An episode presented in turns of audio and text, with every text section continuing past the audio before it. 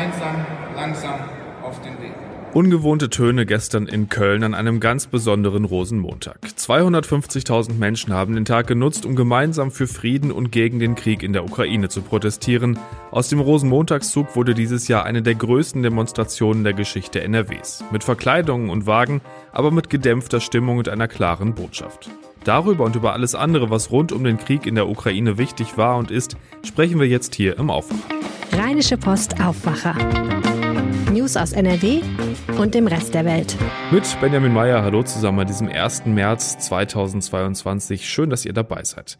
Einmal direkt vorab, in diesen Zeiten kann es natürlich sein, dass es auch zwischen Redaktionsschluss und jetzt, wo ihr diesen Podcast hört, wichtige Entwicklungen gibt.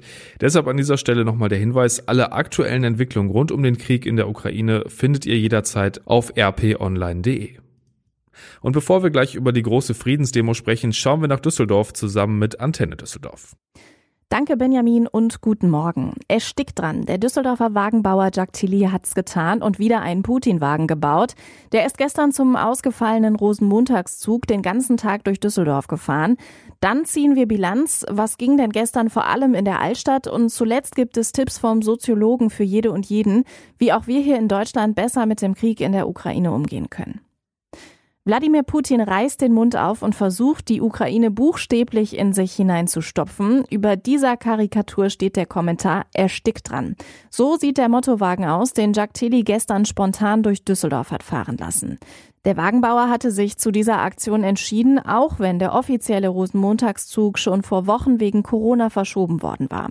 Diesen Putin-Wagen will Tilly in Zukunft auch für Friedenskundgebungen zur Verfügung stellen. Es ist seit 2009 schon der neunte Putin-Wagen, den Tilly gebaut hat. Den zehnten werde es dann im Mai beim offiziellen Nachholtermin für den Rosenmontagszug geben, hat er uns gesagt. Ich bin kein Hellseher. Ich weiß nicht, wie die politische Situation sich entwickelt hat. Wir werden da auch wieder natürlich einen aktuellen Wagen bauen. Aber sicher ist natürlich die Ukraine-Krise bzw. der Ukraine-Krieg. Also Krise ist ja schon das falsche Wort.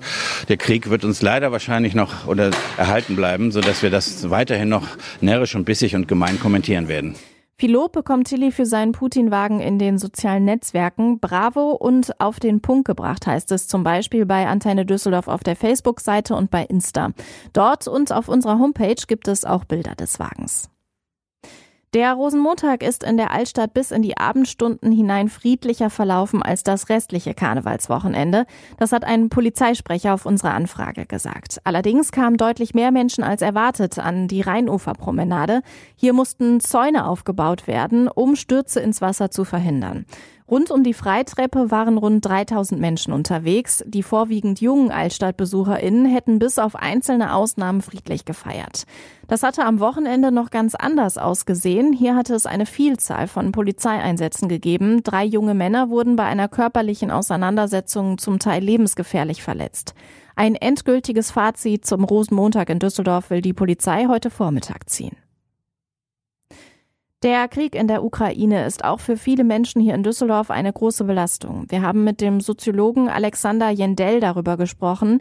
Er sagt, der russische Staatschef Putin baut bewusst eine Drohkulisse auf, um sich mächtig zu fühlen. Es geht bei dieser psychologischen Kriegsführung von narzisstischen Führern immer darum, dass der eigene fragile Selbstwert gesteigert wird durch ein Erleben von Grandiosität. Und immer wenn wir darauf reagieren, geht's ihm sozusagen gut, dann fühlt er sich groß und stark. Um daraus auszubrechen, sollten wir gar nicht auf Putins Machtbedürfnis reagieren, rät Jendell.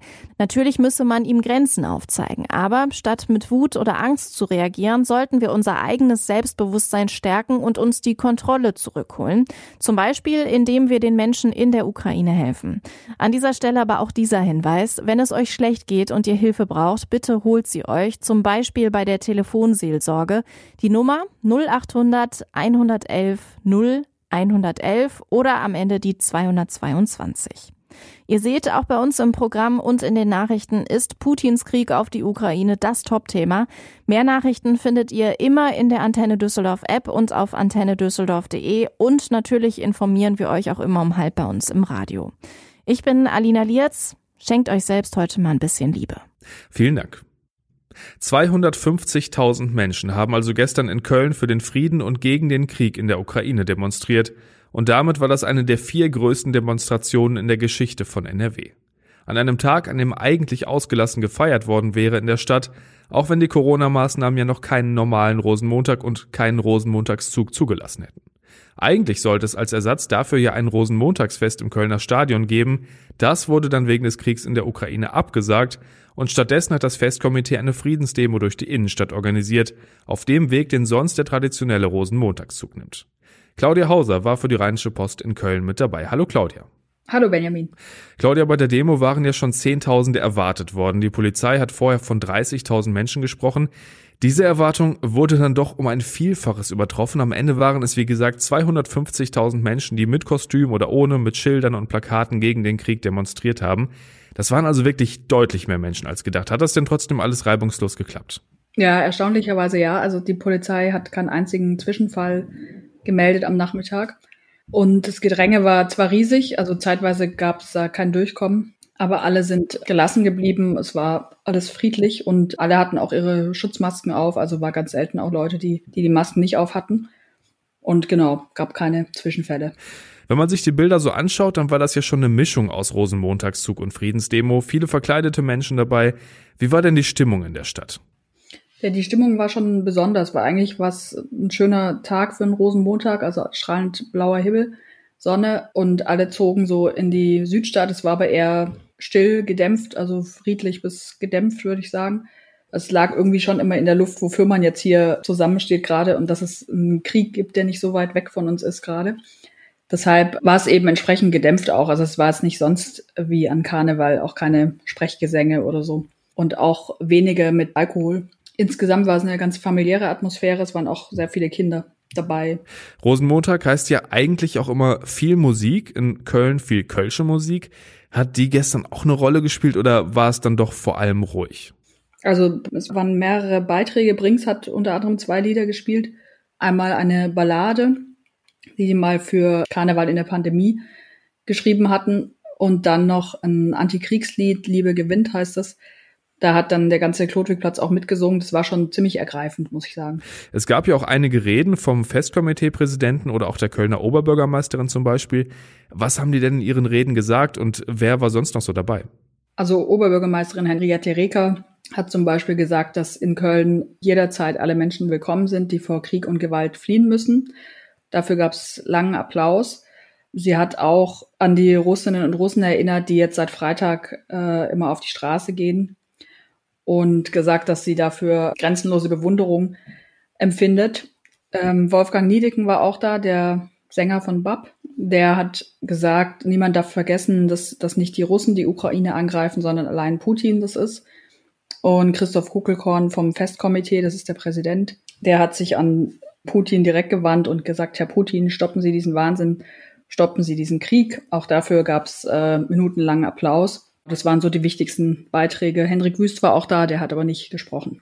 Rosenmontagszug heißt ja eigentlich auch Karnevalswagen. Darüber werden ja auch immer politische Botschaften verbreitet. Gab es die gestern denn auch?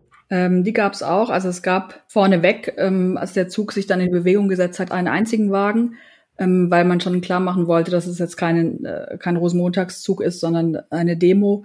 Der Wagen, der hat sich aber natürlich auch mit dem Thema Ukraine befasst. Er hat eine russische Fahne gezeigt, die eine Friedenstaube aufspießt. Und die anderen Persiflagewagen ähm, waren in der ganzen Innenstadt verteilt in Köln. Also die bleiben da auch bis Dienstag noch stehen, sind da bewacht und angeleuchtet, kann man auch nachts vorbeigehen. Da sind zum Beispiel zwei Wagen äh, zu Putin dabei, aber auch ähm, Motive zum Missbrauchsskandal in der katholischen Kirche, Klimawandel natürlich und es gibt auch einen Mottowagen, der sich mit Düsseldorf befasst, der die Düsseldorfer Entscheidung thematisiert, den Rosenmontagszug auf Mai zu verlegen.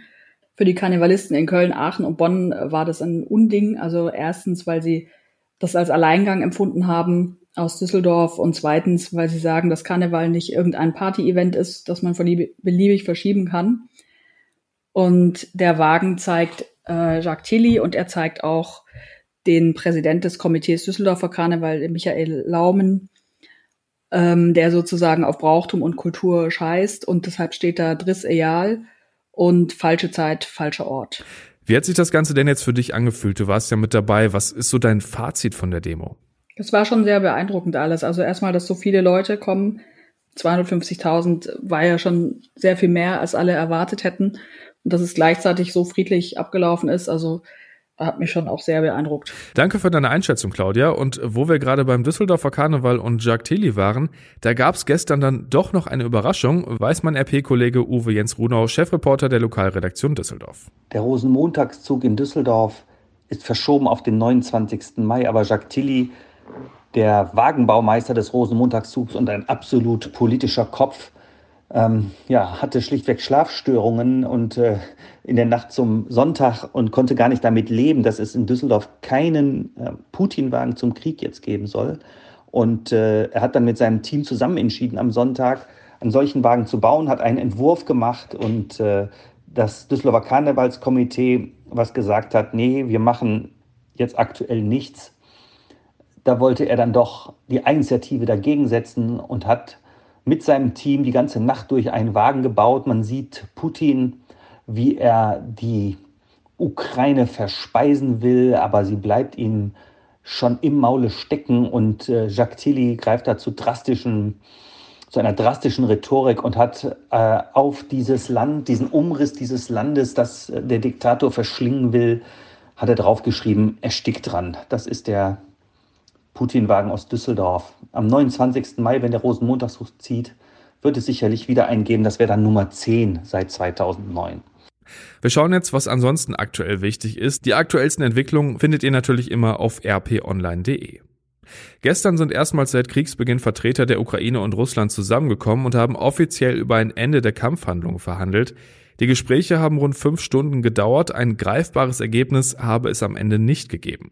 Die ukrainische Delegation gab an, zu Beratungen in die Hauptstadt Kiew zurückzukehren. Der Leiter der russischen Delegation sagte, man habe vereinbart, den Verhandlungsprozess fortzusetzen.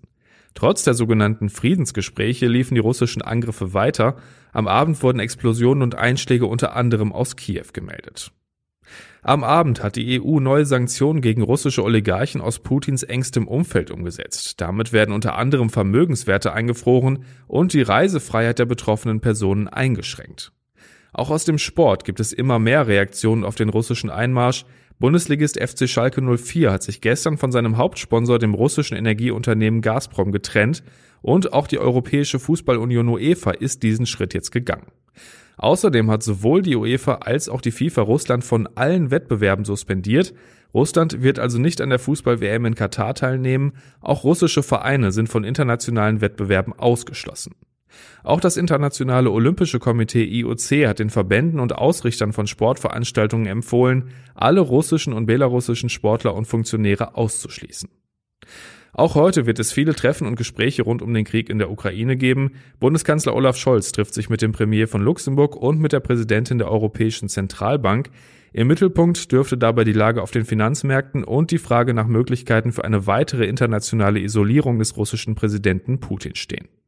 In Polen kommen die Außenministerinnen und Minister von Polen, Deutschland und Frankreich zusammen. Außerdem ist Vizekanzler und Wirtschaftsminister Habeck zu Gesprächen in der US-Hauptstadt Washington. NRW-Ministerpräsident Hendrik Wüst trifft sich heute zu Spitzengesprächen mit Wirtschaftsvertretern und Gewerkschaften zum Thema Ukraine-Krise. Konkret geht es da um die Folgen des russischen Einmarsches für die Versorgungssicherheit und für Arbeitsplätze in NRW. Wüst wird sich nach den Gesprächen bei einer Pressekonferenz äußern. Zum Schluss schauen wir noch wie immer aufs Wetter. Nach einer ziemlich frostigen Nacht kriegen wir heute Temperaturen von bis zu 11 Grad und zumindest bis zum Mittag auch relativ viel Sonne. Später dann auch Wolken, aber es bleibt wohl trocken. Die Nacht wird dann wieder richtig kalt mit um die 0 Grad. Der Mittwoch dann mit viel Sonne und bis zu 12 Grad. Und das war der Aufwacher am Dienstag, den 1. März 2022. Habt einen guten Tag und bis bald. Mehr Nachrichten aus NRW gibt's jederzeit auf RP Online. rp-online.de